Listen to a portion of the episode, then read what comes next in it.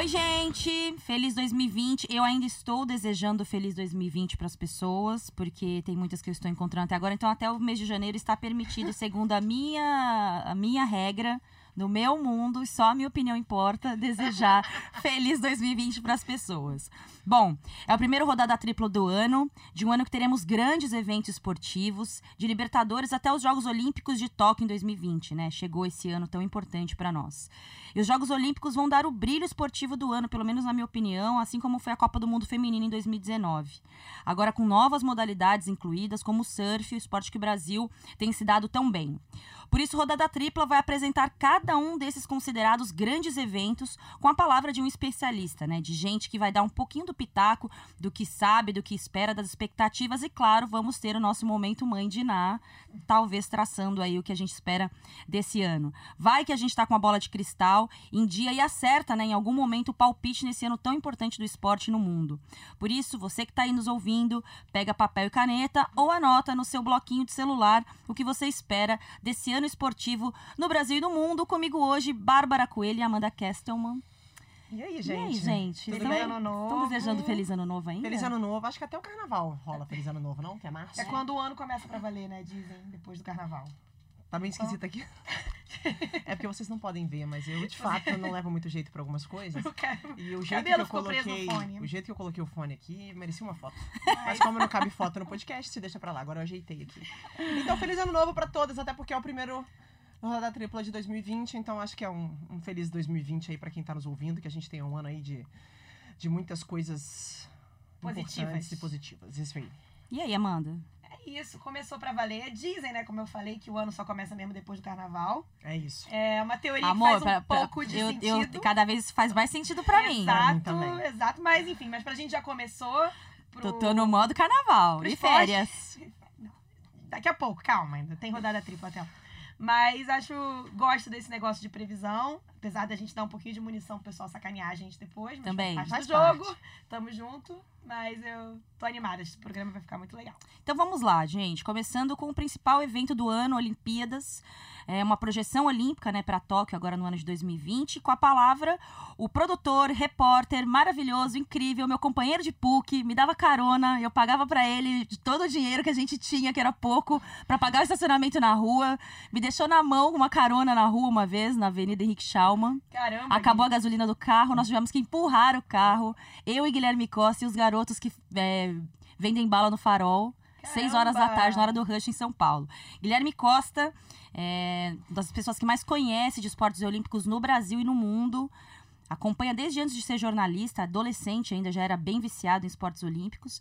Ele faz uma projeção, palavra que ele usa para abrir o, o- o nosso rodada tripla, nosso primeiro especialista sobre Tóquio 2020. Olá, amigas. Bom dia, boa tarde, boa noite para todo mundo que está ouvindo. É uma honra participar do podcast de vocês.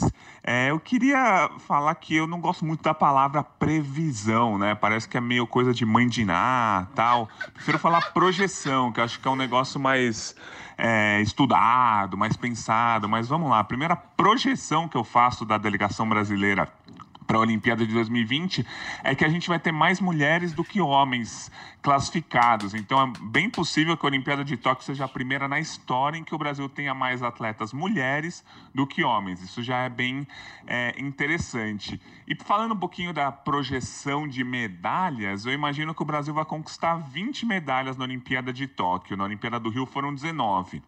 Então, acho que o Brasil vai ter sim esse. vai subir esse degrauzinho, assim, vai bater o recorde histórico de número de medalhas. O problema é que eu acho que não vai dar para bater o recorde de ouros. Na Olimpíada do Rio foram sete, e eu acho que na Olimpíada de Tóquio agora vão ser quatro, talvez cinco. Então, acho que assim, o Brasil vai ter mais medalhas do que na Olimpíada do Rio, que vai, o que vai ser um recorde histórico, só que com menos ouros, é, muito por conta de toda a queda de investimentos que, que a gente teve no esporte olímpico brasileiro nos últimos anos, né? Depois que o Brasil sediou a Olimpíada do Rio, a gente até fez uma matéria no Esporte Espetacular que de 4 bilhões, né, 3,8 bilhões de reais que o Brasil investiu no ciclo olímpico do Rio 2016 caiu para 2,1.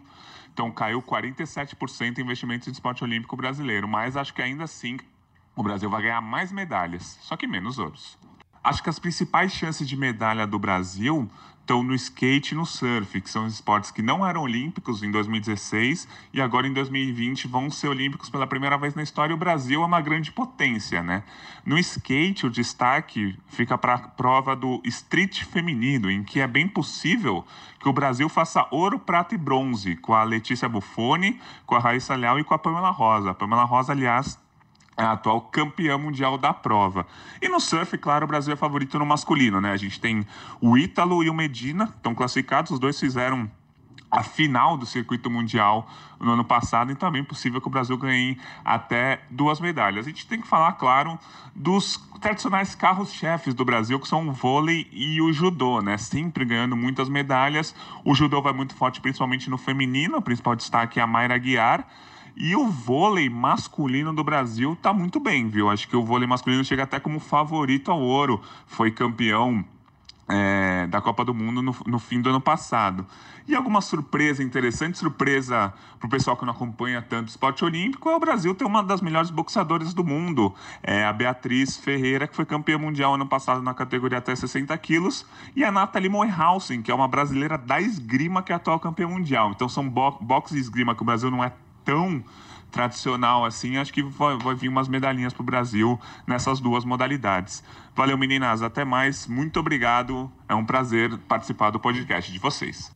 E a gente vai falar o que depois dessa é. aula de Olimpíada? Difícil, né? Vamos aí, Bárbara Coelho, já que ele citou esporte espetacular. Essa reportagem foi muito interessante, porque no início do ciclo olímpico a gente questionava muito como seria o Brasil, o desempenho do Brasil, uma projeção, lembrando que a gente já sabia desde o início que o investimento seria muito menor. Então, é, isso partiu do princípio que teríamos muitas dúvidas ao longo, ao longo desse período, ao longo do ciclo olímpico. Duas coisas interessantes que a gente retratou no Esporte Espetacular. Uma delas é que ainda tem frutos sendo, frutos sendo colhidos da Olimpíada de 2016, do investimento que foi feito para essa Olimpíada que foi em casa, que foi no Rio, e também do que está acontecendo, do que aconteceu em 2019, que é o ano pré-olímpico. Dos 21, de, das 21 medalhas conquistadas por brasileiros no ano passado em mundiais, ou competições correspondentes mostram que o Brasil esses atletas chegam com força em Tóquio. Teve então, um lastro, um, né? É, teve, te, foi um bom termômetro 2019 para E aí o Gui já fala tudo, já fala sobre as modalidades, enfim, com a, a, perspectiva que é um cara que acompanha muito de perto. Qual que é a sua aposta?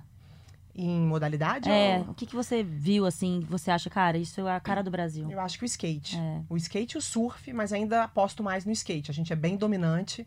Acho que a gente tem atletas muito jovens. A gente fala aí da Raíssa, da, da Fadinha, que é uma menina com 11 anos, vai disputar sua primeira Olimpíada. Imagina, 11 anos. Eu nem consigo entrar na cabeça dessa criança para entender 11 anos eu tava vai... comendo terra, gente. É, assim, como essa menina vai administrar é, uma, uma pressão desse tamanho. Talvez, até já tentei conversar um pouco com ela sobre isso. Acho que ela nem tem dimensão do que é uma Olimpíada. Acho que pode ser positivo também. Eu tô muito, muito, assim, esperançosa no, no skate. E aí, Amanda? Eu, eu acho que o Gui falou, vocês falaram super bem, o skate e o surf entram como é, grandes portas para o esporte olímpico brasileiro é, atingir um, um, outro patamar, né? Enfim, a aumentar o número de medalhas, mas eu também é, acho que a gente aí não vai falar de uma aposta, vai falar de uma realidade que vai fazer, ao meu ver, eu acredito, vai fazer uma ótima Olimpíada de novo, que é o Isaquias na, Sim. na canoagem, enfim. Eu acho um atleta muito importante para o esporte olímpico brasileiro por tudo que ele já conquistou num esporte onde a gente precisava ter um início na Rio 2016 ou começar a, a ganhar medalhas. E eu acho que o que o Gui tocou no começo da participação dele é muito frustrante. Enfim, acho que a gente quer falar de coisa boa, de medalha, de conquista dos nossos atletas olímpicos que ralam pra caramba é, para chegar né, no ano olímpico bem. É, e eu tava lembrando aqui do, do quanto foi é, o salto, como foi grande o salto do time britânico de 12 para 16, né, da Olimpíada que eles sediaram para a Olimpíada seguinte aqui no Rio de Janeiro. E, enfim, a gente não vai conseguir fazer nada parecido, que era a ideia do Comitê Olímpico Brasileiro após sediar uma Olimpíada. Mas do mesmo jeito eu tô animada, tô muito animada para ver o Arthur Nori na ginástica, que foi campeão mundial no passado, animada para ver as meninas da vela. Enfim, vai ter muita coisa interessante. A gente vai virar noites por causa da madrugada, né? Porque vai ser de madrugada aqui no Brasil e que a gente não volte a falar só de quatro em quatro anos. É muito. O Gui é um cara que fala todos os dias da vida dele de esporte olímpico. Que a gente tenha mais guias para a gente não voltar daqui a quatro anos, no começo do, do Rodada Tripla de 2024, que a gente vai estar em 2024 fazendo Rodada Tripla. E eu espero ter ganhado na Mega Sena Falando- e já esteja morando em Montevideo, de cuidando do meu labrador chamado Armando. Armando? É, Bonito. casa do Diego Armando Maradona. Chama de Maradona, melhor. Não, já tem muito cachorro chamado Maradona. Não, é, gosto, vou puxar um pouco de sardinha também pro, pro nosso lado. Acho que o Gui citou aí a maioria de mulheres na delegação brasileira. É. Acho que tem a seleção brasileira feminina de futebol que eu tenho, eu tenho certeza, assim, eu vou ficar muito frustrada se o Brasil não disputar medalha. Eu acho que tem tudo para disputar medalha olímpica. O Brasil vai muito favorito para essa Olimpíada com o trabalho da Pia e a possibilidade de Neymar jogar os Jogos Olímpicos. O que eu sei é que ele quer jogar os Jogos Olímpicos, é Isso. uma vontade dele. É, ontem, nessa semana, o Rafael De Angeli falou com ele em Paris sobre isso. Ele dá uma resposta até um pouco fria, mas a informação que eu tenho é que ele quer jogar os Jogos Olímpicos. Então, eu acho que vai ser legal pro Brasil. Apesar de eu achar que Neymar, beleza, né, vai pensar na seleção principal. Mas entre Copa América e Olimpíada, eu prefiro que ele dispute a Olimpíada. Eu também. É, ele, Eu, acho, que vai ser, eu acho que vai ser legal. E o pensamento dele, assim, aí é pra uma carreira. É pra carreira dele, né? Um pensamento individual. É que seria, de repente, o único brasileiro bicampeão olímpico. Maravilhoso. Né? Pra ele, assim. pra ele é importante, Pra ele cara. é, é importante. É. Agora, é, é- é um ano muito importante pro futebol. A gente não vai entrar nessa pauta, que é um ano de eliminatórias também. Acho que o Tite vai, vai começar a ter que É. repensar esse ciclo, como vai ser, né? A continuidade do trabalho. E ele- o Neymar tem que estar presente também. Então, posso Já só falar em números aquele rapidinho? selfie Medina e Neymar na Vila Olímpica. Nossa, com o show do Tiaguinho e o Bruninho lá. Me chamem! Se tiver show do Tiaguinho, eu quero ir. Ó, a novidade entre os classificados e, e sobre a presença das mulheres é 80 a 65. A gente tem aqui. é, nunca o total de brasileiros foi maior que o de. Bra... Desculpa, De nunca o total de brasileiras foi maior que o de brasileiros entre os enviados a país em uma Olimpíada. Muito maravilhoso. Temos o que comemorar. É nosso, né, gente? Desculpa aí, nosso. mas é nosso. Desculpa. Em homenagem à rodada tripla. Beijo, galera. Valeu. Seguimos agora falando de futebol. Eurocopa, o principal torneio de seleções do mundo, chega uma edição bem especial para comemorar os 60 anos da competição. A Euro terá 12 sedes, com abertura em 12 de junho em Roma e a grande decisão em Londres, né, no mítico Wembley, em 12 de julho. A nossa correspondente especial do Rodada Tripla, Helena, Helena Rebelo, fala um pouco da competição que terá um grupo da, tem um grupo da morte, né, formado pela atual campeã Portugal, ao lado de França e Alemanha. Portugal é o atual campeão, mas é muito difícil a seleção de Cristiano Ronaldo repetir esse feito. Nesse meio tempo até despontaram novos talentos promissores, como João Félix, que agora está no Atlético de Madrid, mas é muito difícil o Raio cair duas vezes no mesmo lugar. As favoritas são as duas seleções que estão no topo do ranking da FIFA, que se enfrentaram na semifinal da última Copa, Bélgica e França. Para a geração de ouro belga finalmente conquistar um título de expressão, acho que depende muito do Hazard estar em forma. Ele não foi bem nessa temporada que se transferiu para o Real Madrid, sofreu muito com lesões, está inclusive se recuperando de uma fissura no tornozelo direito. Mas o Lukaku e o De Bruyne estão super bem e se esse trio voar, acho que pode sair coisa boa daí. A França tem tudo para estar na terceira final seguida né, de grande competição, é atual campeão mundial, foi vice-campeão da última Eurocopa, mas vai ter um começo super difícil porque está no grupo F, que é o grupo da morte dessa edição. Por enquanto, o grupo tem ainda Portugal e Alemanha, vai entrar ainda né, uma quarta seleção mais fraca na chave, mas também é muito difícil a França não passar porque passam os dois primeiros de cada grupo, mais os quatro melhores terceiros colocados para as oitavas. Agora vocês podem me chamar de caseira, mas eu quero apostar que essa Eurocopa vai acabar com o jejum de título dos ingleses. Os ingleses nunca venceram a Eurocopa, já sediaram competição, mas não foram campeões. E a seleção inglesa agora está com um time mais maduro em relação à última Copa, que era muito jovem realmente, mas evoluiu bastante. Acho que não é exagero dizer que hoje o Alexander Arnold é o melhor lateral da Europa. A gente também viu o Jadon Sancho surgir como uma realidade em duas temporadas espetaculares no Borussia Dortmund, passar a ser convocado também pelo Garrett Southgate. Agora é importante que o Harry Kane se recupere, ele rompeu um tendão na coxa esquerda, só vai voltar a jogar em abril. E acho que se ele tiver 100%, sinceramente, tem tudo para a Inglaterra finalmente desencantar e ser campeã em Wembley. Esse é o meu palpite ou a minha torcida, se vocês preferirem, meninas. Um abraço. Bom, duas coisas que eu quero falar de Helena. Primeiro que pra Bélgica depender do, do hahaha Hazard, é que a situação tá complicada, hein?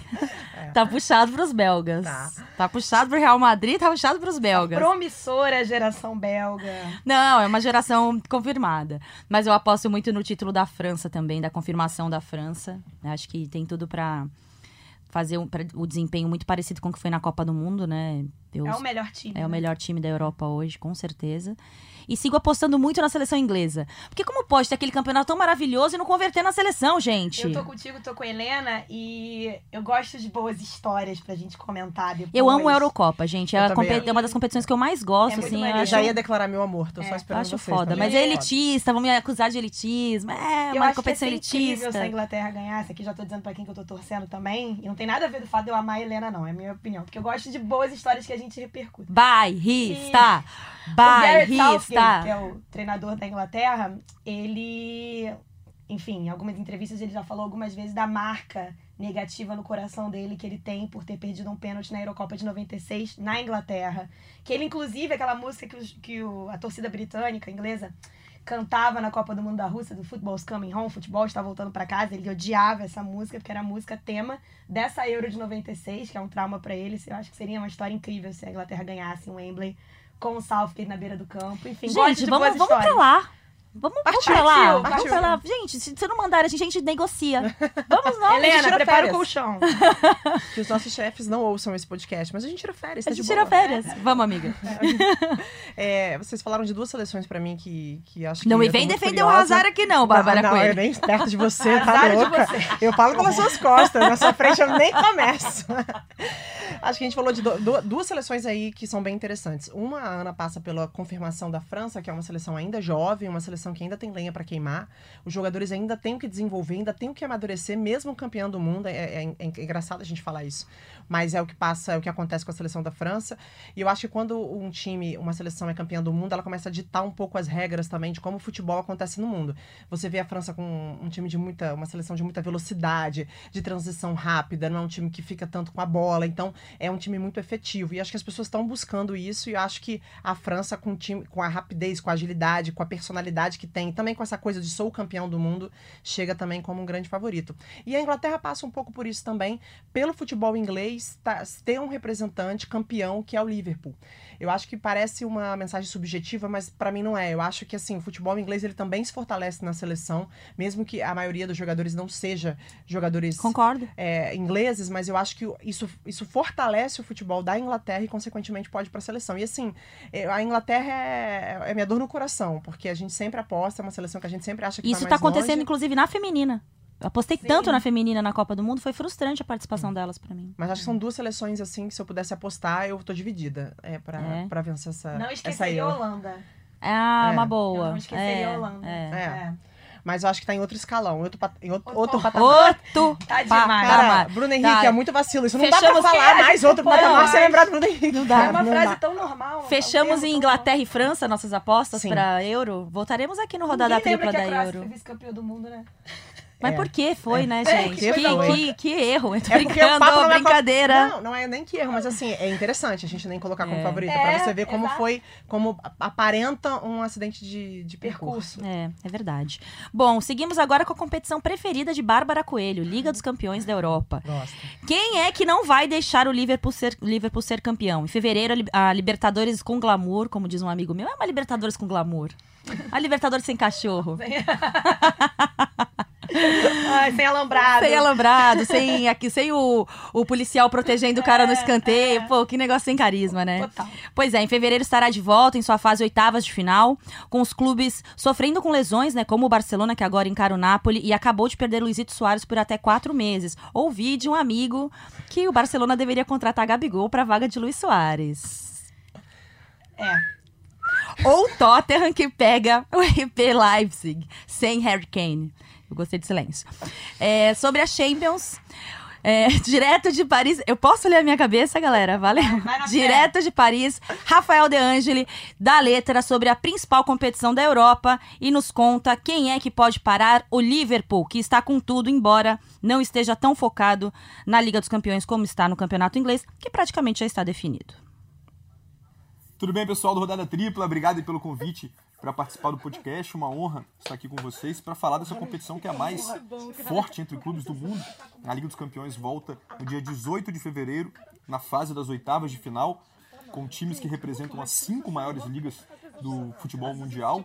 A- Pela primeira vez isso acontece, só representantes da Itália, da Alemanha, da Inglaterra, da França e da Espanha, o que não quer dizer que não há um azarão nessa fase da competição, que é o Atalanta conseguiu primeiro, o primeiro grande feito, estar na Champions League e agora conseguiu chegar às oitavas de final, vai enfrentar o Valência. Mas o grande favorito, é, o principal deles, para mim, continua sendo o Liverpool, que está buscando o bicampeonato. A gente sabe que o objetivo do Liverpool nessa temporada é ganhar o campeonato inglês, que não vem há 24 anos, mas não vai abrir mão, é claro, da Champions League, até porque é, enfileirar dois títulos da Champions seria algo extremamente é, expressivo para a história do Liverpool, que vai enfrentar o Atlético de Madrid decidindo em casa, para mim é favorito nesse confronto. Os outros dois clubes que podem talvez tirar o título do Liverpool são dois clubes que têm um perfil parecido, né? novos ricos do futebol mundial, que têm como obsessão a Liga dos Campeões. O Manchester City, que vai enfrentar o Real Madrid, primeiro jogo no dia 26 de fevereiro, e o PSG, que vai enfrentar o Borussia, primeiro jogo fora na Alemanha,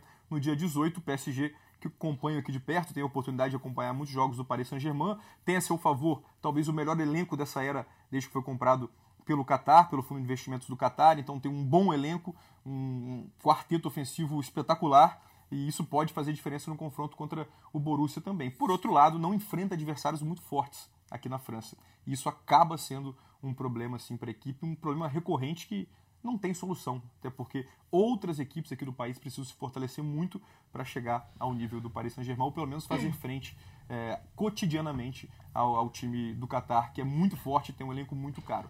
Enfim, vamos ver o que acontece. As oitavas voltam no dia 18 de fevereiro, tá certo, pessoal? Um abraço para vocês e bom programa. Muito bem, Deus. Mais um bairrista, né? É óbvio, né? Todo Helena, mundo quer ver o você- seu espaço ali para ser o correspondente Mentira, campeão, né? O Paris Saint-Germain realmente tá jogando bem, né, gente? É, Jogando bem contra quem, amiga? Na Campeonato Francês. Deles, né? Contra- Não, enfim. Eu acho. Eu não descarto. Eu, eu concordo com o Rafa. Eu acho que o. Se o Paris jogar tudo que, que o seu time tem capacidade de jogar, gente, já era pra estar brigando mais perto de uma possível semifinal final da Liga dos Campeões do que chegou. O que eu acho em relação ao Paris Saint-Germain, só um parênteses, é que por ter uma liga muito fraca, que é a Liga Francesa, quando eles vão pro confronto europeu, é, eles não têm recurso, eles não desenvolveram recursos para jogos difíceis. Isso acontece muito com a gente aqui no Brasil, no nosso recorde de Campeonato Brasileiro e Libertadores. Quando a gente vai pro confronto de Libertadores com os times que têm uma estrutura um pouquinho diferente da nossa, a gente tem mais dificuldade. E eu acho que porque a gente não desenvolve recurso. Vou dar um exemplo, já falamos 85 vezes sobre isso. O Flamengo pouco agredido no futebol brasileiro, né? Quando vai jogar contra times que têm um pouquinho mais de dificuldade, o Flamengo sofre. Tô falando do Flamengo porque foi o último. A gente vai falar do Palmeiras também, quando pegou o Boca em 2018 e tomou um sarrafo. Não sabia como marcar o Benedetto. Então, assim, eu acho que o Paris Saint-Germain sofre disso. A Juventus sofre disso também, na Itália. Porque quando vai para nível, nível europeu, nível de competitividade, não tem recurso. Talvez isso aconteceria com o Barcelona, mas o Barcelona tem uma pessoa chamada Lionel Messi lá que faz o negócio acontecer. Bárbara Coelho, quem vai ser campeão da Champions League? Nossa, Lionel Messi, eu dei uma respirada pra falar sobre esse homem, esse ser humano grandioso.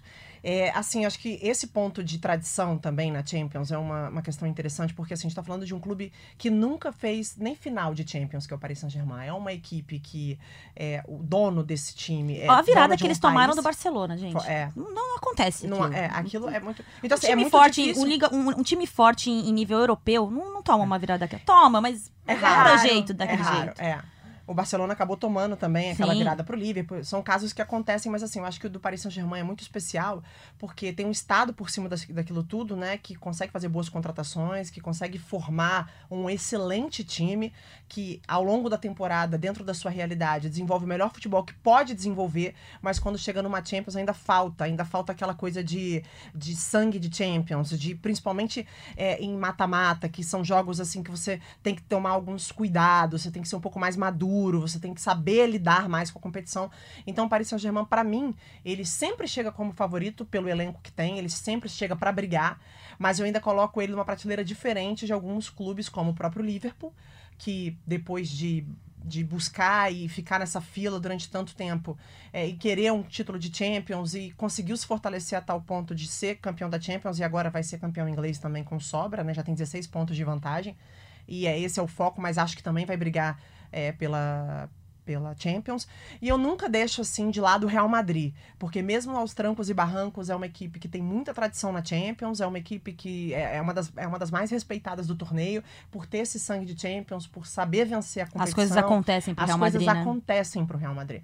E lamento muito hoje a situação do Barcelona, que também tem que estar sempre no radar. Assim, tu, tu acha que o Valverde está na hora de pegar a malinha dele e dar um rolê?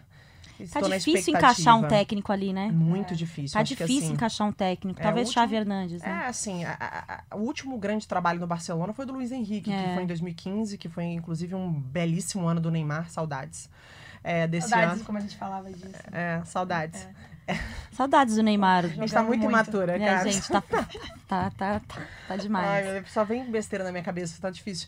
Mas, assim, eu acho Saudade. que. É o fim de semana, gente. Mudar o rodada tripla pra segunda-feira vai deixar a gente assim, É, tá? O Chave, assim, a estratégia do Chave pra mim poderia ser trazê-lo pro clube, lapidá-lo e ele ocupar essa vaga de treinador do Barcelona. Acho que eu gostaria de vê-lo. acho que ele vai ser uma pegada meio Zidane. Pode- é, pode ser. pode Mas ser. eu acho que dificilmente sai do Liverpool. E eu É. acho que seria muito legal encaixar duas, duas finais seguidas do Liverpool. Seria incrível. Não é? Assim, passei por essas seleções porque eu acho que sempre brigam. E o Liverpool tá na frente, porque é a É. atual campeã. E, E, eu é acho o- que o joga Liverpool- muita bola, gente. o Liverpool um Bárbara, dá, dá o serviço aí dos confrontos. Do.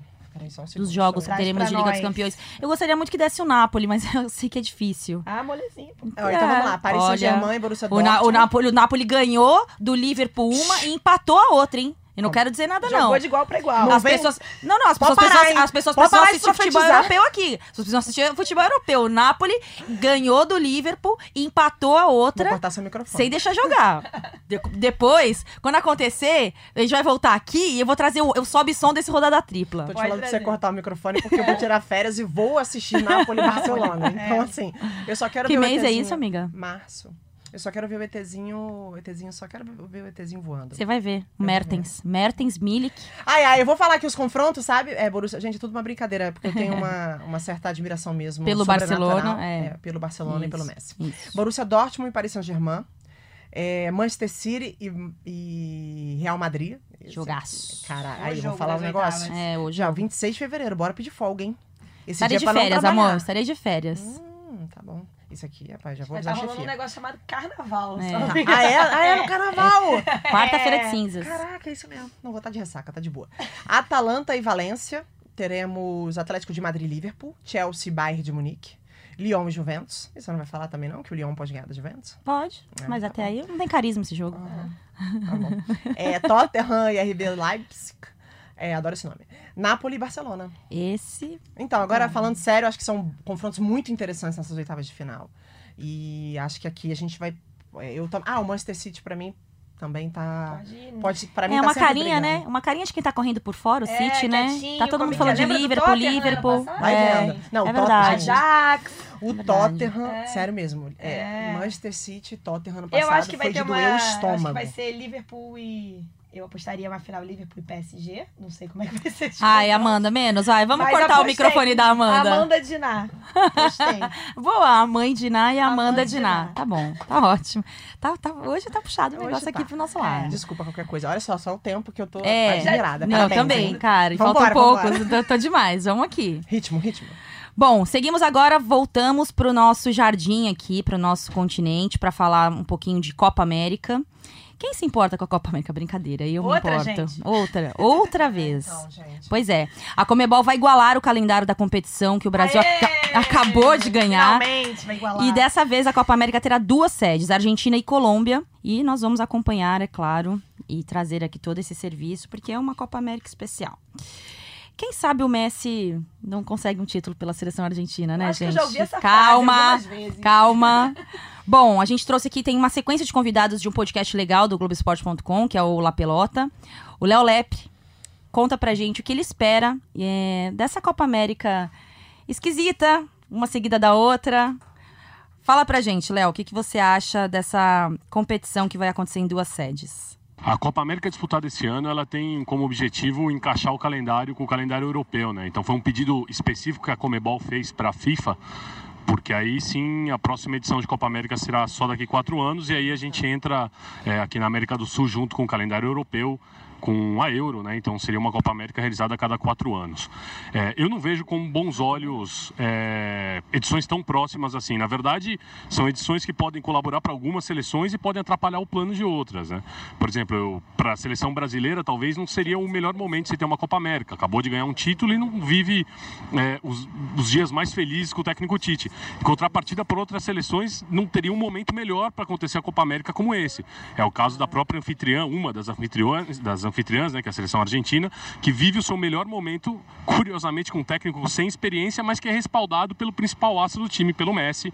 Já cansamos de dizer é, pela imprensa que a seleção argentina, por muito tempo, era a seleção dos amigos do Messi, e agora ele tem um técnico que parece talvez um pouco mais submisso, mas que de certa forma dá mais resultado. A Argentina, com, com o Scaloni, ela joga um o melhor futebol dela e, e, e, jogando como local, né? Sendo uma das, das anfitriãs da, da Copa América, ela tem muita chance de de, de, de, conseguir algo grande. A mesma coisa com a seleção colombiana, com o Carlos Queiroz, um técnico português, já que está tudo. É, os técnicos portugueses estão tão em pauta. O Carlos Queiroz ele chegou em 2019 para fazer um trabalho, que foi um primeiro trabalho ainda muito cru, ele não conseguiu é, muita coisa na Copa América da edição passada, mas ele agora jogando também como local, já que a Colômbia é outra sede dessa Copa América. Lembrando que o título que a seleção colombiana tem de Copa América foi justamente em 2001, jogando como mandante. É, a seleção colombiana está no meio de um processo que pode render bons resultados. A mesma coisa para a seleção peruana com o Ricardo Gareca, que foi finalista da Copa América do ano passado e tem um bom trabalho. A seleção paraguaia, que começa um trabalho com o Eduardo Toto Berizzo, um técnico argentino da escola bielcista, da escola foi auxiliar do, do Bielsa por muito tempo no Chile. E a, a seleção uruguaia, que ela está durante um processo que parece que não termina nunca. Agora parece que ele já está numa curva um pouco mais descendente, que está numa renovação de jogadores, mas é, que ainda dá alguns bons resultados é, para o técnico Oscar Tavares. Em contrapartida, tem outras seleções que podem ter, podem ter bons, bons, bons rendimentos, né? ou que se espera muito, mas que ainda são uma incógnita. A própria seleção equatoriana, que tem um, uma seleção, tem, tem categorias de base muito forte, ela pode, ela pode surpreender. Não, claro que não vai bater campeã, eu acho, mas ela pode ter um bom desempenho. E a mesma coisa a seleção venezuelana, o Rafael Dudamel, que sai de lá para vir assumir o Atlético Mineiro, mas que deixa um bom um bom, um bom desempenho, um bom trabalho, principalmente no que diz respeito aos processos. Justamente porque é, a seleção venezuelana, com, nas mãos do, do Dudamel, conseguiu importantes títulos, títulos inéditos nas categorias de base. Então, acho que é isso. Muito bem, Leonardo Lepre que bom. áudio incrível, que jornalista perfeito, sem Sim, defeitos. Sem defeitos e com muita informação sobre a Copa América, que enfim, tô... Mas eu não tinha pensado por esse lado é. da seleção brasileira ser pressionada por ter acabado de ser campeã e jogar de novo, né? Nossa, assim, se eu sou o Tite, eu ia estar tá muito pistola das ideias de ter que jogar uma outra Copa América no ano que começa as eliminatórias depois de ter ganho em casa, assim. Tudo bem, é para igualar o calendário com, com o europeu, é melhor para todo mundo, mas enfim, haja também Copa América, ninguém Acho consegue. Uma, uma, uma, tendência seria eles vaziar as ideias de Copa América e focar na, na, na, nas eliminatórias, né? É, então, aí que tá. Tem, tem uma coisa interessante aí. A Copa América ela vem num péssimo momento para a seleção brasileira, porque a avaliação ela tem de ser muito equivocada porque a gente não sabe como o Brasil vai, como ele vai trabalhar, como ele vai conseguir treinar para poder, inclusive, focar nas eliminatórias, que é o principal objetivo do Brasil daqui até a Copa do Mundo. O Brasil não pode pensar em outra coisa que não seja eliminatória. E eu acho que a Copa América acontecendo, o calendário brasileiro vai continuar acontecendo. Então, assim, eu não sei também o quão vai prejudicar os clubes aqui no Brasil. Muito. Como que o Tite vai encontrar um equilíbrio para poder fazer com que a sua seleção se fortaleça. Porque não dá pra gente olhar para as competições e pensar só no resultado, né? A gente é muito resultadista, o esporte uhum. é assim e a gente tem essa cultura, não tem jeito. Mas nesse momento a Eurocopa cai como um problema para o Tite, que pode ter o seu trabalho avaliado de forma muito equivocada e pode desfocar o trabalho dele, porque se ele perde a Copa América, o desempenho é muito ruim, a tendência é que a pressão sobre a continuidade dele seja ainda mais alta. Eu, inclusive, falei isso essa semana na seleção, que vivendo o ambiente da seleção brasileira na Copa América, eu afirmo, só não é uma informação, mas é um sentimento muito meu ali daquele ambiente que só tinha uma saída pro Tite, que era vencer a Copa América. Se ele não vencesse a Copa América, ele tava fora. É, também tenho isso. E eu tenho uma, um pressentimento de que as coisas podem caminhar por esse caminho se o Brasil tiver um desempenho ruim ou não vencer a Copa América, que é um torneio que, sinceramente, nesse momento, não representa nada pro Brasil. E venho aqui também reforçar uma crítica, que foi até um, uma pauta do nosso rodada tripla do ano passado, quando a gente bateu na questão do calendário. A convocação do Tite já não vai agradar. É. Não importa quem ele chame, Qualquer gente, coisa que ele porque fizer não vai agora. parar o Campeonato Brasileiro. E aí eu me lembro do Juninho Paulista, né, que é dirigente da CBF agora, dizendo que ano que vem, que no caso é 2020 agora, não vai ter mais esse problema, porque não vai ter data FIFA durante o Campeonato Brasileiro. Meus amigos, que é, chama- é botar um trouxa na nossa É. testa. A Copa América não vai, o Brasileirão não para pra Copa América.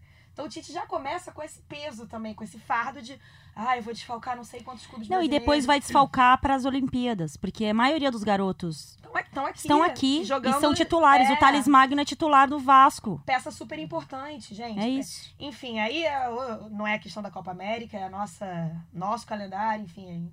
A gente vai discutir isso o ano inteiro, infelizmente. Bom, eu quero apostar muito no Messi. Vamos lá, Messi. Faz uma aí Eu com a quero, não. Argentina. Não. gente, deixa pra eles.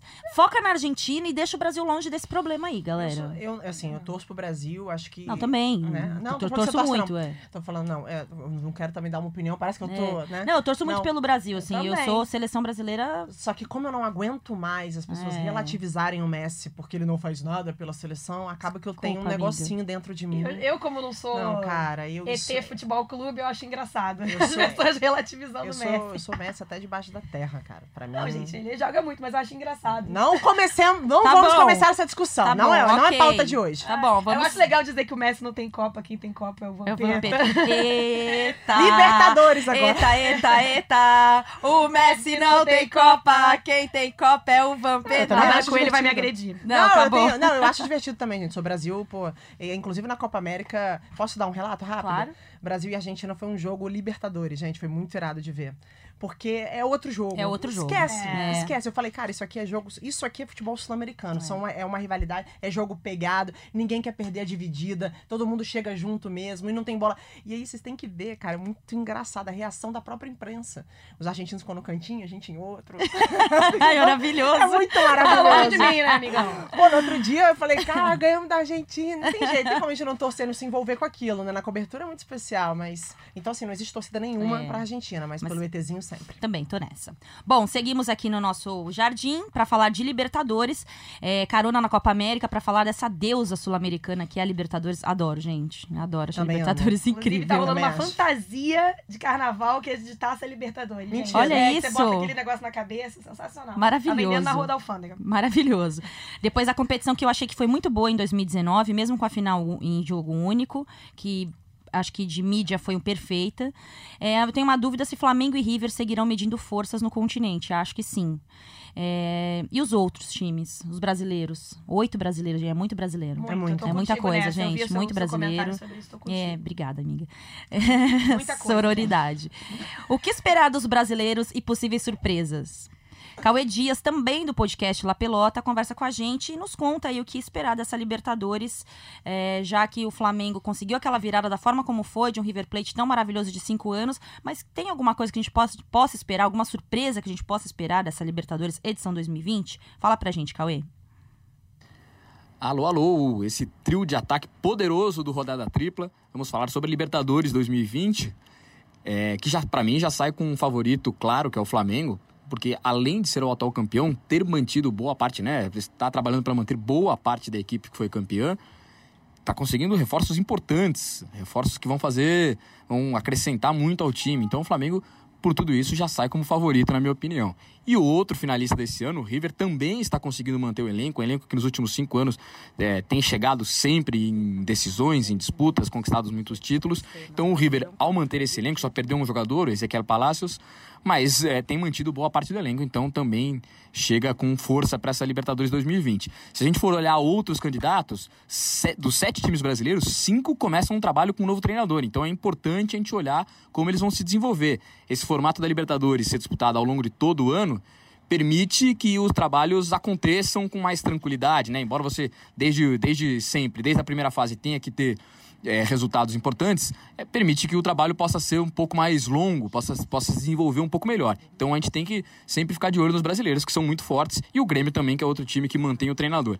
Se a gente olhar para o resto do continente, o Boca trocou, o, trocou a diretoria, né? A grande novidade está na diretoria, que é o Riquelme, o maior ídolo da história do clube, agora assumindo é, como vice-presidente, tocando as coisas do futebol, mas até agora, em termos de futebol, de campo, a gente não viu nenhuma grande novidade. Miguel Angel Russo assume o time como treinador, mas nenhum grande reforço. Quer dizer, eu acho que o Boca ainda é uma incógnita. E se a gente olhar, talvez, para fugir um pouco desses nomes mais badalados, né? Os times brasileiros e argentinos, eu, eu destacaria dois times que eu quero ver nessa Libertadores. O Independente Del Valle, que manteve o treinador espanhol Miguel Ángel Ramírez, que faz um trabalho muito bom, e já na primeira fase cai no grupo do Flamengo. Então, além dos duelos da Supercopa, nós vamos ter esses dois bons duelos de dois times que jogam futebol aberto também na primeira fase, na fase de grupos da Libertadores. E também o time do Olímpia, que ganhou os últimos quatro campeonatos paraguaios, é, vem com um trabalho sólido do treinador argentino Daniel Garnero e conseguiu reforçar para mim o ponto, o, o, ponto mais fraco do time, que é a defesa. Trouxe o zagueiro uruguaio é, Diego Polenta e tem no ataque o Roque Santa Cruz, que apesar da, da, de veterano, continua fazendo diferença. É, eu, é um time interessante de a gente olhar, já cai no grupo do Santos na, na fase de grupos.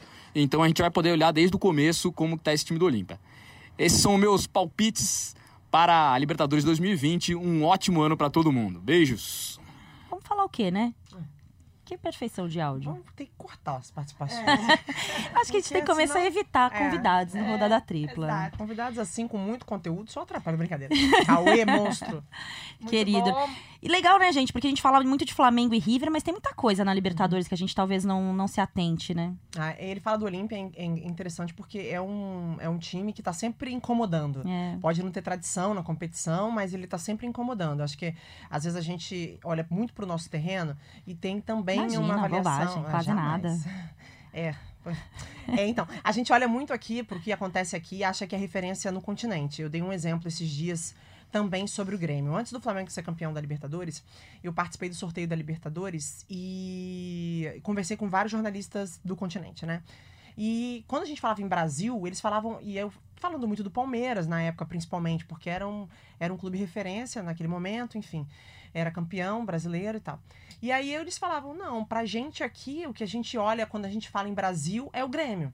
Porque essas coisas você constrói ao longo do tempo, né? Então, assim, eu acho que o Grêmio e o Flamengo, pra mim, entram como favoritos entre os brasileiros. Acho que o Palmeiras vai estar sempre brigando pelo time que é, pela força que tem, apesar de ter tido um ano muito diferente por não ter sido campeão, mas fez uma pontuação de campeão, apesar de não ter brilhado. É um time que pode esse ano é, encontrar o caminho, porque é um time sólido financeiramente, é um time que se souber, enfim, encaixar suas peças. Então é um time que vai estar sempre brigando. Mas se eu pudesse apontar dois aqui, eu vou ficar com o Brasil, assim. Eu apostaria em Flamengo e Grêmio. Amanda. Sem descartar o River, que pra mim É, eu falei do Brasil é, mesmo. Eu Brasil, é. exatamente. Então, falando do Brasil, eu também tô curiosa pra ver, por exemplo, não pelos reforços, mas pela ideia do Internacional, do, de trazer um, um técnico argentino. E também do Santos, quero ver a mesma coisa do Inter. Não, não tá brilhando os olhos quem eles estão trazendo pra reforçar o elenco. Mas eu acho que vai ser curioso ver o trabalho a longo prazo. E a, e a Libertadores é uma competição de longo prazo. E um detalhe que eu acho que é legal a gente citar aqui. É, vocês duas não são muito fãs da final única, pelo que eu Não, lembro. eu- não, eu A Amanda, curto. go- a Ah, Bárbara Bárbara gosta. Eu gosto, eu que gosto. sou É, radicalmente é, contra. mas- Eu, eu tenho dúvidas ainda, apesar de. Acho que foi você que falou também, e eu concordo muito com você quando você fala que não é todo ano que vai ser Flamengo e River. Que, enfim, foi uma final pra Comembol maravilhosa. Sim. Gigantes, com duas torcidas que se movimentam mesmo. que Aguardo uma final entre Olímpia e Independente Del Vale. É, ou a que teve em 2016, Atlético Nacional e Independente Del É. Vale. Foi uma final que aconteceu, entendeu? Mas é no Maracanã esse ano, então é, Acho que vai ser especial. vai ser É. especial e comemore os 70 anos do Maracanã e espero que um clube brasileiro chegue. Sim. E me desculpa aí, Santiago Bernabéu, Camp Nou, Wanda Metropolitano, o Maracanã É, foda. é, É. é. Esquece. É o meu estádio preferido, assim. não Eu tem sou igual. suspeita pra falar do Maracanã. A energia que aquele lugar me. Eu lembro a primeira vez que eu trabalhei no Maracanã. Eu também. Foi no Corinthians e, e Flamengo. Foi. É, eu demorei, assim, alguns minutos pra entender o que estava acontecendo, porque realmente aquele estádio, mesmo reformado, mesmo o novo Maracanã, o New Maracanã, como falam, eu Maracanã acho que Arena. é, eu acho incrível ali tem, cara, a história do futebol brasileiro passa pelo Maracanã. E o futebol brasileiro, pra mim ainda é o futebol mais maravilhoso Mais do mundo. maravilhoso. A gente pode não ter a melhor técnica, Mas quando você olha aquela camisa amarela, eu sou um pouco apaixonada pela seleção brasileira. Também muito. Embora eu sinta a porrada na seleção, me incomode muito com isso. Acho que é até aquela porrada de torcedor mesmo, de ficar tão indignado com o que, com o que se deixa fazer com a seleção brasileira e, consequentemente, com o nosso futebol. Ninguém critica mais. Mas eu a- sou ninguém louca. me critica mais do que É. minha mãe. Eu tenho certeza que minha mãe me ama, gente. É É, isso. A gente Não, critica quem que- a gente quer bem. Sou, sou louca pela, pelo, pelo futebol Até brasileiro. porque a gente É. quer sempre ver mais. A gente sabe o potencial que É. tem, a gente sabe que pode ir além, sabe que pode retomar essa hegemonia de ser o futebol referência Sim, no sim. mundo. E- Eu, eu só, pra arredondar da Libertadores, eu tô ainda um pouquinho ali com o Boca. Não, não, não Acho que assim, eu acho que. Não, não, eu acho que cinco. é, o, o River tem feito temporadas maravilhosas, mas o Boca tá num jejum incômodo. É, eu acho que essa mudança de diretoria, esse momento novo. é, não sei, eu acho que.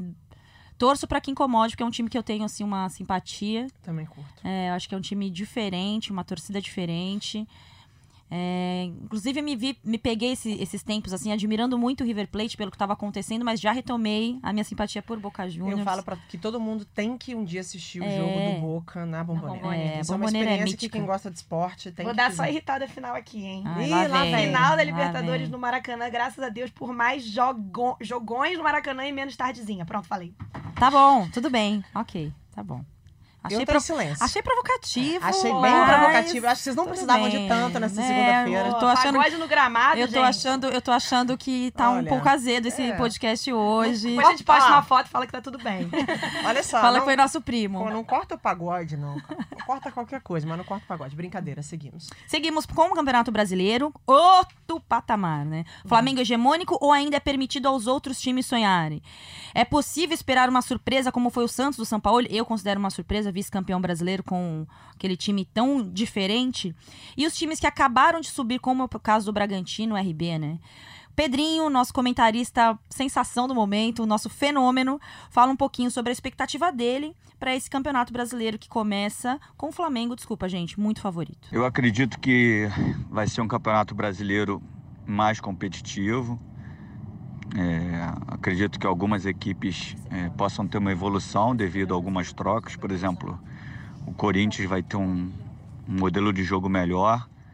Não sei se o Thiago consegue tão rapidamente botar isso em prática, mas no meu ver vai praticar um jogo melhor. O próprio Palmeiras.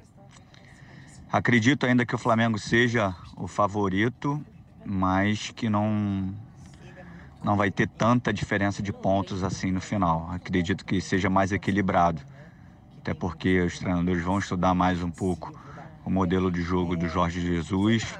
né? Teoricamente foi uma surpresa o desempenho e por isso eu acredito que seja um campeonato mais equilibrado do que foi da temporada passada. Vocês ficam de resenha aí, e aí ninguém presta atenção na volta do áudio. Mas tá aí o Pedrinho falando sobre a expectativa dele. Ele abre falando sobre o Corinthians, né? Eu acho que tem uma expectativa muito grande da confirmação do trabalho do Thiago Nunes, fora da estrutura que é o Atlético Paranaense, que eu acho que contribui muito pro trabalho de um técnico. Uma estrutura sólida como é a do, do Furacão. O Corinthians tem uma estrutura muito boa, não tô falando de centro de treinamento, não, gente. Tô falando de. Estrutura é outra coisa. né? É, é, outra coisa. Respaldo de Exato. trabalho, ambiente. Exato. Isso Não que, ele muito. não que ele encontrou fácil isso, né, no, no. Atlético Paranaense. Muito pelo contrário, que ele tinha uns conflitos que agora ficaram expostos aí com a diretoria. Mas eu tô bem curiosa também com o trabalho dele. Confirmação do Flamengo para mais um ano, né? A certeza do que vai acontecer com o. Acho que depende muito do que vai acontecer com o Mister, a permanência dele ou não. É, mas eu acho que eu acredito que vai ser o Campeonato Brasileiro, o melhor brasileiro de pontos corridos, da história de pontos corridos. Eu acho que quando você tem recordes como você teve no ano passado, você puxa todo mundo junto com você, entendeu, cara? É, ninguém quer ficar pra trás. Uhum. Então, que bom que, que seja realmente um campeonato brasileiro de todo mundo querendo elevar o nível. É, tem alguns times que a gente não cita muito, mas hoje mesmo eu tava dando uma olhada, lendo uma- as notícias, vendo, me atualizando um pouco melhor do mercado. Acho que o Atlético Mineiro tá montando um time interessante. Muito! a Assim, contratação do Alan achei né? maravilhosa. Assim, cara, eu vi agora a possibilidade de trazer o bem adiantado com o Roger Guedes. assim, Ótimo. são jogadores interessantes, um técnico também trazendo uma filosofia diferente, enfim. Curiosa pra ver Dudamel, curiosa pra ver Thiago Nunes no Corinthians, curiosa pra ver Cudê no, no Inter. Luxemburgo no Palmeiras. Luxemburgo. Gesualdo no, no, No Santos. Santos. acho que vai ser muito, muito curioso. A gente falou muito do, do São Paulo. Eu queria que o São Paulo tivesse pego um clube brasileiro pra gente Acho que ainda vai pegar, Será, gente? Seria ótimo. eu acho. Ah, ele fez leilão aqui. Eu tô, peguei bode dele. Eu cara. também. Peguei É. muito bode do Peguei. São Paulo. Eu acho que assim, a gente fala Eu acho muito... que ele tem alguma informação gente- privilegiada de mercado, por isso que ele não aceitou nada agora. Pode, ser. E assim, eu acho que a gente tem que tomar muito cuidado também, sabe? É uma coisa pra gente refletir, a gente jornalista. Acho que às vezes a gente coloca os treinadores também num patamar que é isso, é o que aconteceu com o São Paulo agora no fim do ano, entendeu? Assim, São Paulo dá uma segurada, você é um excelente treinador, mas o Santos tem uma baita de uma história, apesar de hoje ter uma diretoria complexa, complexa, Problemas. complicada, com Problemas. problemas. Mas assim, é o que ele fez aqui depois de um trabalho muito bom, foi uma, uma- me fez perder a admiração Mas foi um ele. ano que os técnicos acharam que descobriram o Brasil, né? Exatamente. E Eu só tava- teve a uma gente- arrogância de todos os lados, Eu né, gente? Não, É. A gente já reafirmou isso. E né? a gente gostou. A gente gostou disso, gostou a de gente sair falando. onda. A gente, exatamente, a gente foi na onda desses caras. Eu tô É. falando aqui, claro, Claro. da postura do Jorge Jesus em muitos Sim, momentos. sim, o próprio Renato, Renato, Gaúcho gente, passou por é. isso durante muito tempo. Eu Não é a gente exclusivo dos gringos. muito É. isso quando achava interessante. E eu acho assim, do São Paulo, a gente elogiou aqui a rodada tripla 2019 muito trabalho do São Paulo, muito pelo fato dele estar ali brigando com o Flamengo do Jorge Jesus com um elenco muito inferior. Mas eu acho que ele tinha que valorizar também o que o- a diretoria do Santos fez com ele, apesar de todos os problemas que a gente sabe que tem lá dentro, porque ele perde dois torneios, mata-mata, onde poucos treinadores teriam respaldo para Com continuar pro Campeonato certeza. Brasileiro. Perfeita, Uma amiga. forma ruim de perder uma Copa do Brasil, uma forma ruim de sair da Sul-Americana e ele continua.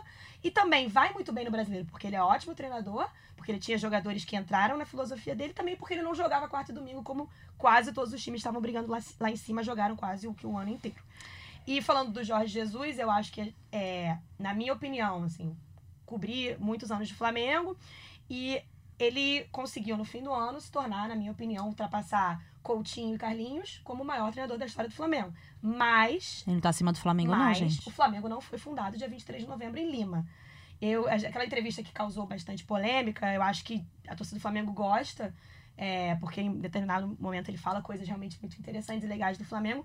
Mas apesar do Flamengo até novembro de 2019 não, não estar é, se representando bem no cenário internacional, não tava, gente. Todo mundo sabe disso. E nem O no Flamengo Tem Nacional. uma história muito grande, Sim. né? Enfim, ele não, ele não fundou o Flamengo. Eu acho que não dá pra você. O que eu acho do, do Jorge Jesus é que muitas vezes ele rebaixa o Flamengo pra enaltecer o trabalho dele. Sim. Então. eu acho isso muito complicado. Jorge Jesus, hoje, qualquer crítica feita a esse É senhor difícil. é impopular demais. Uhum. Mas eu acho que a gente vai observar os O tempo mostra as aí. coisas, O, o tempo é. mostra as coisas. Acho ele um ótimo treinador, não acho que ele descobriu a pólvora. Tive as opiniões mais impopulares possíveis. Acho que o trabalho é incrível, acho que ele merece todas as, as reverências por isso, mas é, o Flamengo é muito maior do que ele e vai continuar aí construindo a sua história com ele ou sem ele. Só quero falar sobre essa, essa mudança de, de, de trabalho é, aqui no Brasil. Acho que o Flamengo e o, e o Campeonato Brasileiro do ano passado aumentou o sarrafo. Uhum. E a movimentação dos clubes mostra muito isso. Eu tô muito curiosa para ver o trabalho do Thiago Nunes no Corinthians, com uma outra pressão. O Corinthians nunca vai brigar, eh, o Atlético Paranaense foi campeão, briga por títulos, briga pelo Campeonato Brasileiro, entra brigando porque se tornou uma, se tornou uma das equipes mais fortes do futebol brasileiro, mas não sofre a pressão que o Corinthians sofre por Uhum. títulos. Então eu quero muito ver como é que ele vai sair no Campeonato Paulista. Tô muito curiosa porque eu acho que é um excelente treinador criado aqui no Brasil, nosso, e a gente tem que valorizar. E gosto muito do Dudamel no Atlético Mineiro também. Também, gostei. Só, só uma dica de uma paulistana. Acompanhe a repercussão de clássico. Clássico de São tudo, né? Paulo diz sobre o termômetro do que vai ser ou não. Concordo. Pega pelo São Paulo. O torcedor de São Paulo não aguenta mais perder clássico. Isso reflete muito no ânimo das coisas que acontecem dentro do clube. É, o Corinthians é, aconteceu já, beleza, ganhou só o Campeonato Paulista, mas os clássicos deixam o Corinthians, de certa forma, confortável, entre aspas, tá? Não tô falando que a torcida se conforma com, com ganhar clássicos, mas clássico em São Paulo diz muito sobre o, o sarrafo, ou tanto que a torcida tolera ou não as situações que acontecem dentro dos clubes. Vamos avançar rapidamente pra gente falar sobre Copa do Brasil. Gustavo Villani, nosso narrador que foi uma das vozes aí das duas últimas Copas do Brasil. Fala um pouquinho da expectativa dele para essa competição que eu sou suspeita para falar. Podemos ter o pontos corridos e o incrível mata-mata que é a Copa do Brasil, com esse ano fortalecida, né? Vem aí também mais um ano de muitos milhões em premiação e o Vilani fala um pouquinho dessa competição tão perfeita para nós. Amigos e amigas do Rodada Tripla, em primeiro lugar, um bom ano a todos, que 2020 seja espetacular para todo mundo. Bom, Copa do Brasil, o que é que eu espero para 2020? Gente, nada muito diferente do que aconteceu em 2019 e que vem acontecendo na Copa do Brasil desde que os times da Libertadores entram na competição a partir das oitavas de final. Ou seja, vai ficar nesse seleto grupinho. Acho que o modelo antigo era mais sujeito a zebras do que esse aqui.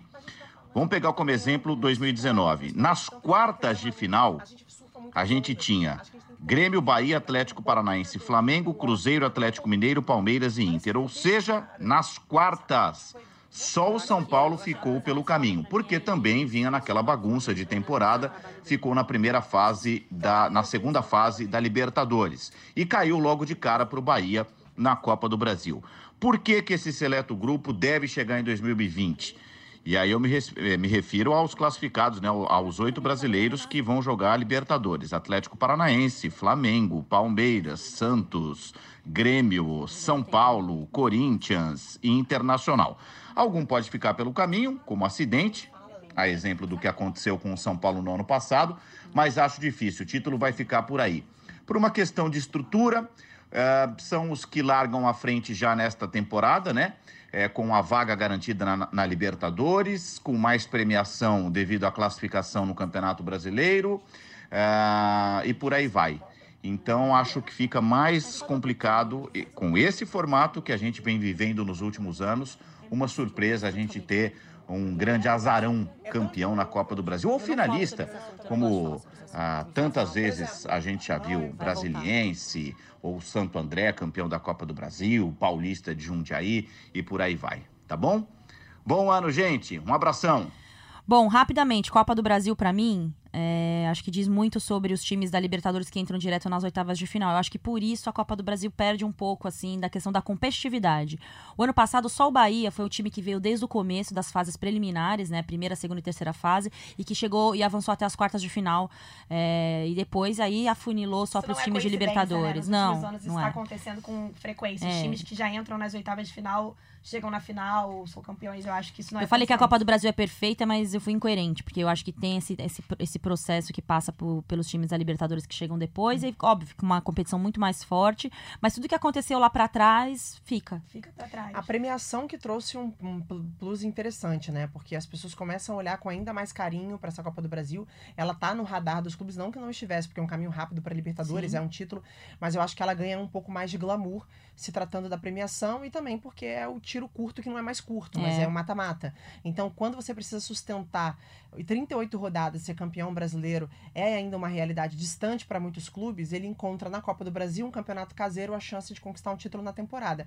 Infelizmente, o que eu gostaria mesmo é de ver grandes equipes fortes em todas as competições, Sim. porque por conta do calendário os times acabam priorizando determinadas equipes. Por exemplo, eu queria ver um Grêmio indo longe também no Campeonato Brasileiro, assim como consegue ser tão Tá na competitivo hora, na né? Copa. Vamos começar a cobrar o Grêmio? Vamos começar a cobrar o Grêmio? Vamos começar a cobrar o Grêmio do título brasileiro? é. Eu quando ele entra, ele entra tão bem, né? A gente, no fim do ano, a gente chegou a falar um pouco sobre isso no Seleção e, e assim, não é nenhuma forma é, é, de questionar o trabalho do Renato. É um olhar diferente que eu acho que ele poderia pensar também. É. Acho que ele tem time, ele tem clube, ele é grande o suficiente, o time dele, o clube dele É, são grandes o suficientes pra ele brigar também pelo brasileiro. É, e acho que isso vai virar um assunto em algum momento aqui no Rodada Tripla, que eu acho que 2019 foi um ano ruim pro Renato. Não tô falando de conquistas, de não ter conquistas, mas de escolhas. E eu acho que ele vai ter que provar na temporada. Provar não, é, é horrível usar essa palavra. Mas eu acho que ele vai ter que se reinventar. Como o Gajardo fez no, no River em cinco anos, é, reestruturando o time, fazendo esses caras terem vontade de ganhar ano após ano, é, fazendo um vestiário forte. O Renato é um técnico que tem uma relação com os jogadores muito boas, mas ele foi um técnico de escolhas muito complicadas na temporada 2019. Ele apostou em nomes que não deram resultado e ele bancou esses nomes. Então, acho que Até fim, né? 2020, Bancou ali até exatamente. Ele fim. cai de uma Libertadores com o Tardelli no banco de É, reservas. Com o André titular. Exatamente. É, Paulo Vitor no gol. Então, eu acho que ele, ele não foi tão cobrado como deveria. Passou muito pelo momento do Flamengo, que a gente começou a comparar ah, quem é o melhor técnico, mas foi E um ano de escolhas. Foi um ano de escolhas puxa, muito é. ruins do, do Renato. E eu acho que 2020 ele tem que dar uma resposta em relação a isso. E falando só da Copa do Brasil também, que hoje a gente tá um pouco ácida, né? Imagina. Mas eu acho que a gente fala de valorizar a Copa do Brasil, premiação enorme. Enfim, quero muito que a CBF também valorize a Copa do Brasil, não só através da premiação. Tava dando uma olhada, uma pesquisada no calendário. Teremos data FIFA colada de novo com uma final de Copa do Brasil, onde a gente vai ter aqui os, os clubes lá mandando jatinho pra não sei aonde, pra trazer jogador. Enfim, vamos tratar direitinho o calendário, vamos fazer a Copa do Brasil ter uma final valorizada, onde um Cara, jogador não precisa Eu, eu cheguei a uma pra jogar. conclusão que eu não falo mais de calendário. Sabe por quê? Eu, eu participei de alguns eventos é, e eu conheci algumas pessoas que lidam com isso. E é um negócio mu- muito complexo. Porque diz respeito principalmente aos clubes. Perfeito. Exato. Porque os clubes vão ter que reduzir datas e vão ter que deixar de ganhar dinheiro. Dinheiro, é tudo no E aí eles bolso. vão ter que negociar com a TV, com as TVs, porque agora não é só uma, não é só uma TV, são várias. E ele não quer perder dinheiro. Exatamente. Então não é uma escolha da CBF. A Então. CBF vai chegar lá e falar assim: Ô Flamengo, vem aqui, ó. Você tem que reduzir quatro datas do seu ano e você vai ganhar menos X milhões. Você tá afim? Ele vai falar: não. Olha só, em setembro o calendário do ano, de- desse ano foi discutido. Em setembro. Eu É. não vi um clube se pronunciar. Então, assim, a pouco a vai gente ter a fica aqui. É. a gente fica aqui se matando, Não falo entre mais aspas. calendário. Ai, porque o calendário é ruim. Ai, porque prejudica os clubes. Prejudica nada, cara. Quem fica realmente prejudicado é o torcedor O que às vezes vai, jogador, o vai pro jogador, estádio, gente. pô, e os times ficam enfraquecidos, porque não tem jeito, enfraquece o Campeonato Brasileiro. E o jogador que se O ferra jogador, e viaja gente. 40, É. Lembra do 50. Arrascaeta saindo da China pra jogar a final pelo Cruzeiro em Isso. 2018? A gente precisa responsabilizar mais É. os clubes pelo que Claro, acontece aqui no futebol brasileiro. A CBF tem mil problemas, mas os clubes também compartilham muito desses problemas. É isso. Bom, pra gente terminando a rodada tripla que a gente tava tão bem, mas esgotamos Ah, o muitos horário. assuntos, é, amiga. não, mas É, tudo bem, gente. retorno, Vamos nos perdoar, vai. Para podcasts aí, é, a maioria tem acontecido, nós falamos de muitos temas. Geralmente nós falamos de três temas, hoje nós falamos de Vários. oito temas. Então, só pra gente amarrar, tem também o calendário do futebol feminino, que é importante a gente falar rapidamente. Os clubes investindo, o Palmeiras montou uma seleção. É, quero acreditar que eles acreditam no projeto. Quero acreditar que eles acreditam no projeto. Ficou meio redundante. Mas eu sei que o Palmeiras está mais incomodado com o sucesso dos rivais do que propriamente acredita no projeto. Mas, dane-se, o importante é chegar, investiu, contratou, cima, tá exatamente, É. contratou duas jogadoras importantíssimas do São Paulo, a Otília e a, e a Ari Borges, trouxe a Rosana, é, vai reestruturar um time que eu acho que vai ser ótimo pra temporada. O Corinthians, a maior, a maior contratação do Corinthians foi a manutenção do elenco, e aí na reta final o Corinthians vai anunciar a Andressinha. Quem não é do futebol feminino, só pra gente fazer um paralelo, é mais ou menos como se algum clube ou como se o Corinthians contratasse o Arthur do Barcelona nesse momento. Isso porque a Andressinha tem duas Copas do Mundo, Olimpíada, nem tô comparando os currículos, é mais a posição e o status. O Corinthians fez uma puta contra- contratação. Muito, é. Enorme a contratação. É, o São Paulo se reestruturando também, contratou a Gláucia, Internacional também, Cruzeiro com problemas financeiros, é uma dúvida sobre o que vai acontecer com o time feminino do Cruzeiro. Tem que ter o time, então eles vão ter que designar uma outra tipo de verba. O Santos, que terminou o ano com problemas, saída da Emily, é, muita confusão interna. Um projeto que é vanguarda no futebol feminino deve anunciar a Taizinha e a Tayla. Taizinha que ficou é, sete anos no futebol da Coreia, volta pro Brasil agora. E a Tayla do Benfica, também presente sempre na seleção brasileira.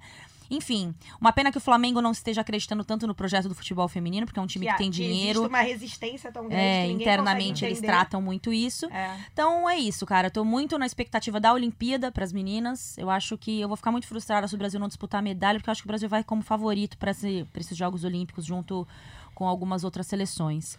E aí, Campeonato Europeu, estádio lotado, é, o Brasil fortalecendo essa liga. Tô muito feliz com o que tá acontecendo no Brasil.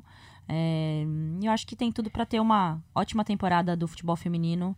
Uma temporada divisora de águas. Aí. Já teve a de 19, a de 2020. Eu acho Vai que vai reforçar tudo isso. É. Você falou do Flamengo, aí só pra reforçar, né? O clube referência no Brasil hoje, campeão brasileiro, campeão da Libertadores, recentemente fez uma final de Mundial de Clubes. Acho que tá na hora de, Sim. de fortalecer o futebol feminino. O Flamengo investe em CBLOL, nada contra, mas pô, não é possível que não tenha dinheiro pra investir no futebol Acho que é feminino, um ano cara. também pra gente conversar bastante sobre isso. Assim, acho que um time do tamanho do Flamengo não pode simplesmente ignorar ou fazer Ou pouco entregar o caso ou entregar o projeto. Imagina que incrível o feminino. Flamengo chegar num, vai ganhar um campeonato brasileiro feminino e masculino e os dois times lá na premiação da CBF. Não, e que Olha incrível isso, cara. a capacidade que o torcedor do Flamengo que o torcedor do Flamengo tem uma capacidade de se engajar. Então É. você imagina um, Seria muito importante. muito importante para para as pessoas. Pro, Imagina um clássico pra no Maracanã. Mesmo. É, imagina, um clássico de futebol feminino no Maracanã, um Corinthians e Flamengo, sei lá. Imagina. Enfim, gente. Fico E aí, galera, nosso podcast Partiu, agora né? é de segunda-feira. Vou deixar avisado pra vocês. Nós saímos do final de semana do ostracismo do sábado e estreamos no horário nobre dos podcasts, que é de segunda-feira, segunda pra terça-feira. Aí você fica a semana inteira aí pra ouvir o, o nosso Rodada Trilha, pra dar pitaco, entrar nas nossas redes sociais, falar que a gente não sabe nada, ou falar que a gente Ou manda que a gente muito sabe bem. tudo. Não, que a gente não sabe nada, já tô de saco cheio. Só manda elogio, vai, gente. Chega de ficar me criticando. Mas, pô, pelo amor de Deus. Tá, tá legal já. Beijo, né, menina? Beijo, gente. Valeu. Boa semana.